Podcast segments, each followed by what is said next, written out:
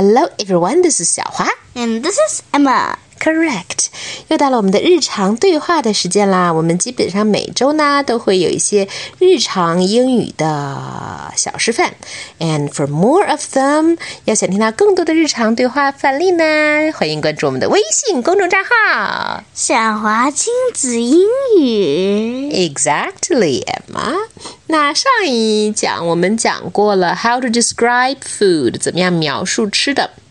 这讲我们接着讲吃，不过我们讲讲跟小宝宝吃饭是一种什么样的场景，有一些什么样的对话我们可以来说呢？So when you're talking to, or let's say when you're with little babies, it's basically you talking. I mean, the parents talking.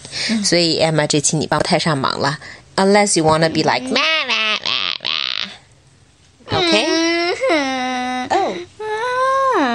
It's already started. 好吧，那我们就进入今天的跟小宝宝吃饭的场景吧。What's that like？首先呢是准备开饭，Lunch is ready. It's time for lunch. Come on. Here's your high chair. Let's get you seated in your high chair. Come on. You're like a little rat. but that's not part of the dialogue 啊，这个不是对话的一部分。All right, let's keep going. There you are.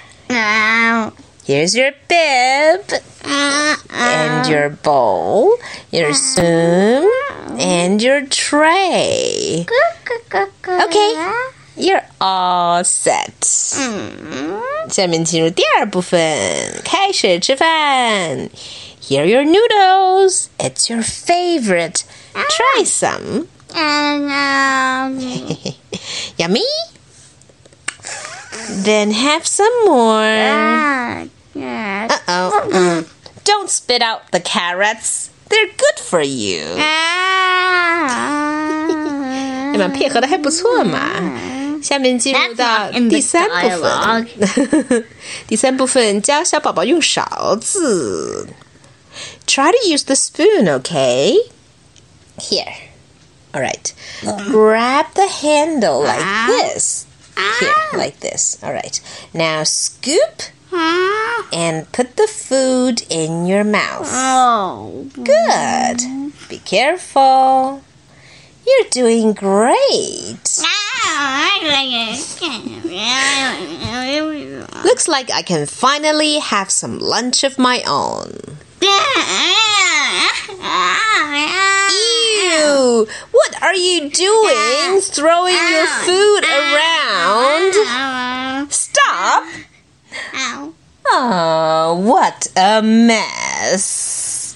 the end. Have a Yes. Okay. Too and funny and too bad for me because I'm not a baby at all and I won't throw my food around.